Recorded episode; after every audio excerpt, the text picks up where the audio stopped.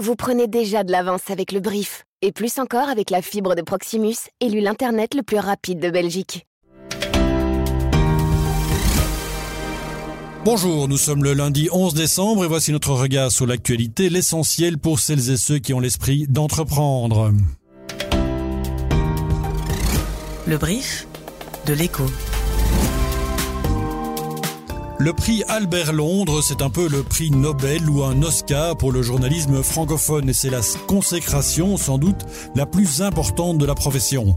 Et aujourd'hui, je suis très honoré de recevoir le prix Albert Londres 2023, c'est Wilson Fash.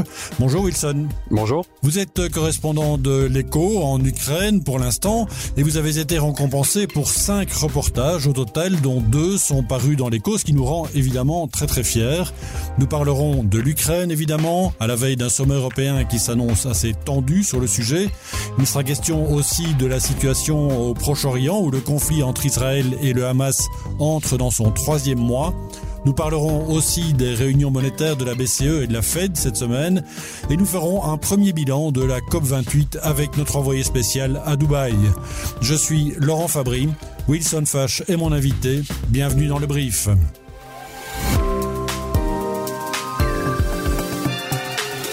Le brief, cette info, dès 7 heures. Alors, on va commencer par parler un peu de vous, Wilson, et de votre métier. Alors, ce, ce prix Albert Londres, d'abord, c'est quoi exactement? Qu'est-ce qu'il récompense et comment l'obtient-on finalement? Alors le prix Albert Londres, c'est un prix qui a été créé il y a, il y a 90 ans déjà, en mémoire euh, du journaliste français euh, Albert Londres, euh, qui a couvert le monde entier il, y a, bientôt un siècle. C'est un prix qui, depuis toutes ces années, ces dernières décennies, est devenu, c'est vrai, vous l'avez dit, le, prix le plus prestigieux du journalisme francophone. On compare souvent au, au, prix Pulitzer. Du coup, je suis évidemment extrêmement honoré et même un peu surpris de l'avoir gagné. Et là, justement, quels sont les, les reportages pour lesquels vous avez été reconnu finalement? Alors pour l'écho, il s'agit d'un reportage écrit en Ukraine, dans les tranchées ukrainiennes. Ça s'appelait euh, Dans les tranchées en Ukraine, virgule, euh, ouvrez le guillemets, le pire, c'est le silence. C'est un reportage que j'avais écrit à l'occasion du premier anniversaire de l'invasion euh, russe. Deux jours et deux nuits dans des tranchées euh, en Ukraine, en plein hiver, auprès de ces soldats qui, qui tiennent le front face aux Russes pour raconter un peu leur quotidien. J'étais très intéressé de savoir c'est quoi la vie dans des tranchées en fait. Et c'est pour ça que j'ai voulu faire ce reportage. Ensuite, euh, il y a eu aussi des, reportages en Afghanistan euh, suite au retour au pouvoir des talibans. Et puis enfin un, un reportage euh, à Tel Aviv dans la gare routière de Tel Aviv, qui est un endroit assez absurde, assez ubuesque, très intéressant, très très étrange. Et c'est ça aussi que j'ai voulu raconter. D'accord. Quand on fréquente les écoles de journalisme, le reporter de guerre ou le grand reporter, c'est un peu le espèce de, mythe absolu comme ça. Comment est-ce que vous voyez votre boulot Comment comment est-ce que vous choisissez déjà les, terrains d'enquête?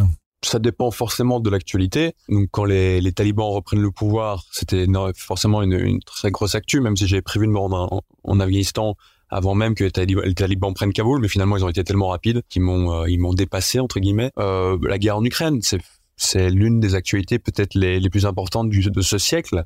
Donc forcément, en tant que reporter, c'est quelque chose qui m'intéresse et donc je veux aller sur place pour voir. Mais c'est aussi euh, parfois simplement retourner dans des pays que je connais bien. Moi, je suis peut-être un reporter de guerre, mais je suis aussi un reporter de l'après-guerre.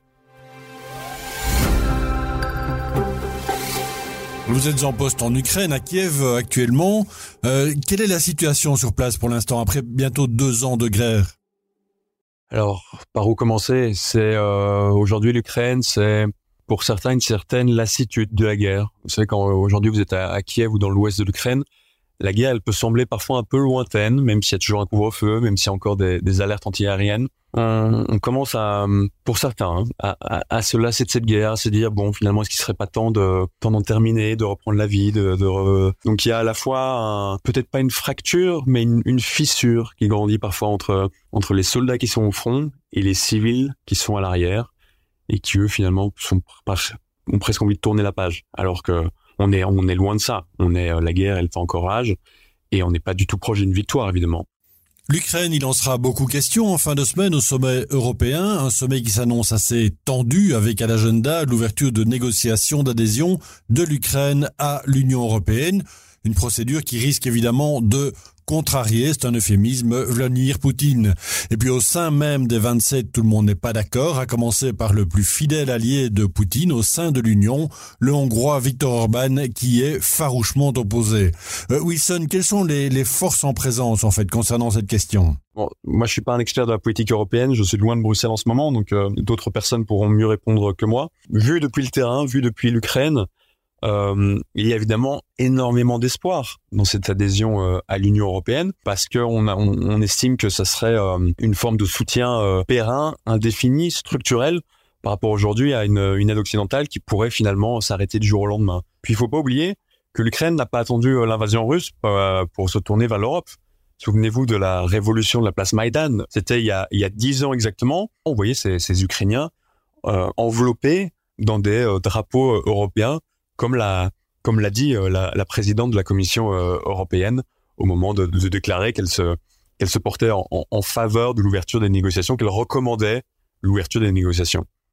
De nouvelles aides financières seront aussi à l'agenda avec une enveloppe de 50 milliards d'euros, de plus en plus difficile à réunir au sein de l'Union européenne alors que les sanctions économiques contre la Russie ne semblent pas vraiment fonctionner, Wilson. Je ne sais pas si elles sont euh, inefficaces, mais quelque chose qui se vérifie encore année après année, c'est que les dictatures ont beaucoup plus de temps devant elles que les démocraties.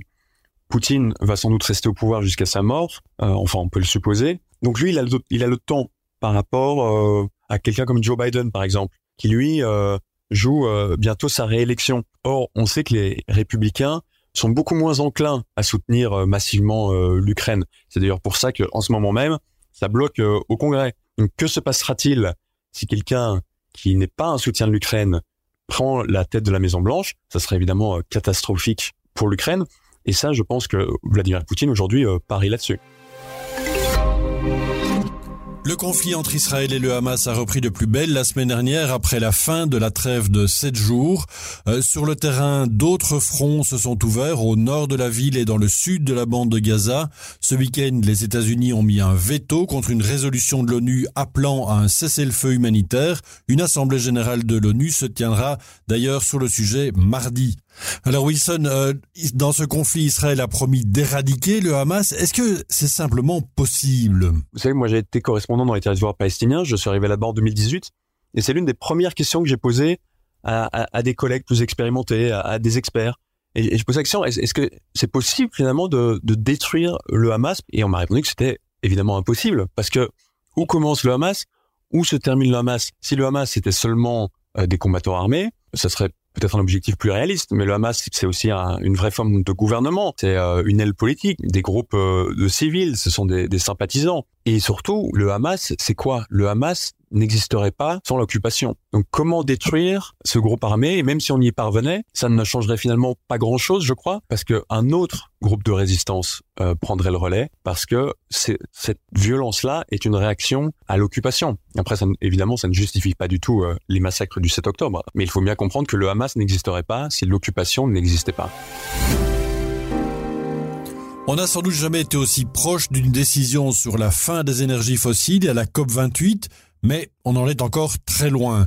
Un nouveau projet d'accord est proposé ce matin, avant-dernier jour de la conférence. Ce nouveau document lancera un intense sprint de tractation pour les dernières heures. Frédéric Roard est notre envoyé spécial à Dubaï. On fait le point avec lui. La question, c'est de quelle nature sera cet accord? On peut très bien dire qu'on va sortir des énergies fossiles. Il faut encore voir de quelle manière on le précise, parce que un jour, c'est évident, on en sortira, mais la question c'est quand et avec quels moyens? Euh, Est-ce qu'on précise dans un texte euh, collectif mondial, euh, par exemple, qu'il faut euh, qu'il faut mettre fin aux subventions des, énergies fossiles? C'est un, sujet qui tient à cœur à l'Union européenne. On va voir euh, ce qu'il en sera. En tout cas, c'est ce, dans ce genre de discussion qu'on est pour l'instant.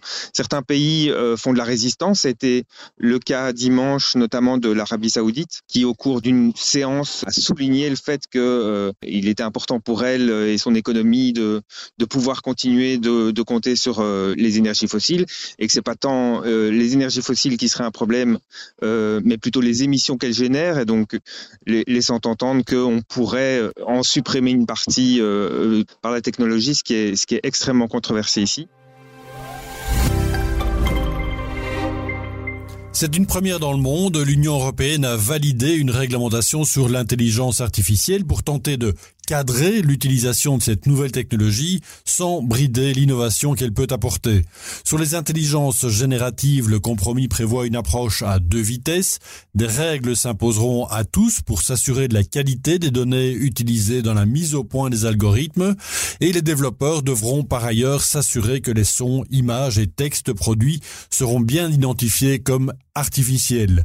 L'intelligence artificielle, Wilson, ça vous fait peur? Quand on voit les, les dérives que cela peut occasionner en matière d'information notamment C'est sûr que c'est l'intelligence artificielle, c'est c'est plein de promesses. Il y a, sans doute plein de choses très positives.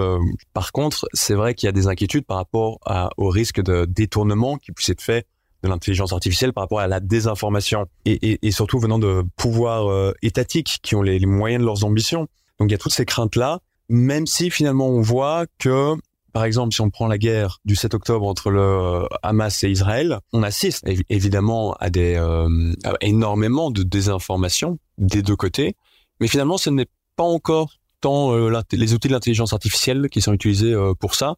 C'est finalement beaucoup plus basique que ça, ou, simplement on, utilise par exemple des, articles de presse qu'on va décontextualiser pour leur faire dire quelque chose qu'ils ne disent pas.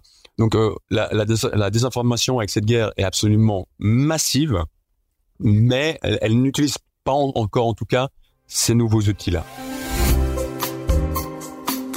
Grosse semaine sur les marchés internationaux avec deux réunions de politique monétaire, de la BCE d'un côté et de la Réserve fédérale américaine de l'autre. Les marchés anticipent une baisse des taux directeurs des banques centrales au premier ou au deuxième trimestre 2024, mais vendredi, les chiffres de l'emploi américain sont venus un peu doucher ces espoirs. En fait, ils sont meilleurs que prévu, ce qui pourrait passer pour une bonne nouvelle, mais cela montre du coup que l'économie reste proche de la surchauffe. Ce n'est donc pas encore le scénario idéal du soft landing qui prévaut aux États-Unis. En Europe, l'inflation semble se ralentir un peu ces dernières semaines, ce qui pousserait la BCE à ne plus remonter ses taux, mais pour le moment, on est encore loin des 2% attendus. Philippe Gallois, vous êtes notre spécialiste monétaire à l'écho. Une baisse des taux dès 2024, est-ce un scénario réaliste ou trop optimiste? La réalité, c'est que personne n'est en mesure de dire actuellement comment les taux directeurs des banques centrales vont évoluer dans les mois qui viennent.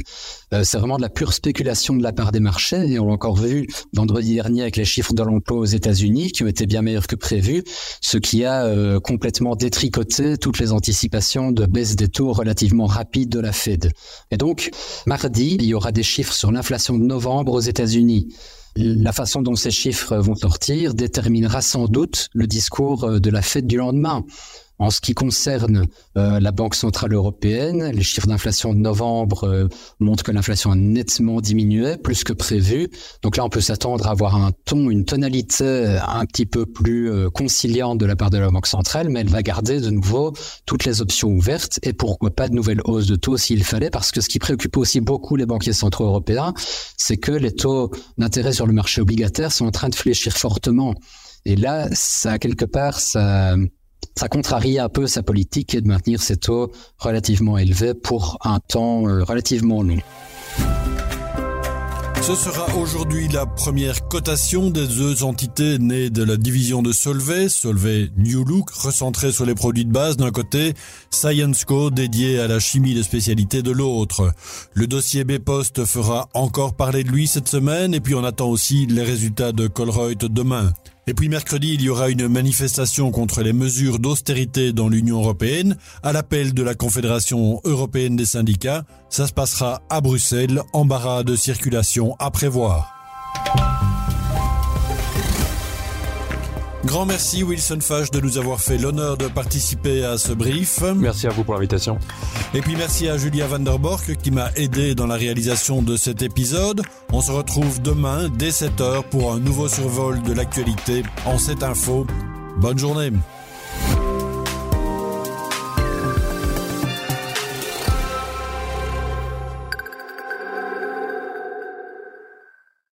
Avec la fibre de Proximus, télécharger et envoyer des documents ou des fichiers volumineux en un clin d'œil. Ou écouter des podcasts comme celui que vous venez d'entendre. Grâce à notre connexion Internet désignée la plus rapide de Belgique par le speed test Docla, nous vous garantissons ainsi qu'à votre business les meilleures performances. Découvrez en plus sur proximus.be slash businessflex. Intéressés? Nos 300 business experts sont à votre écoute. Proximus. Think possible. Les progrès en matière d'intelligence artificielle nous arrivent par vagues.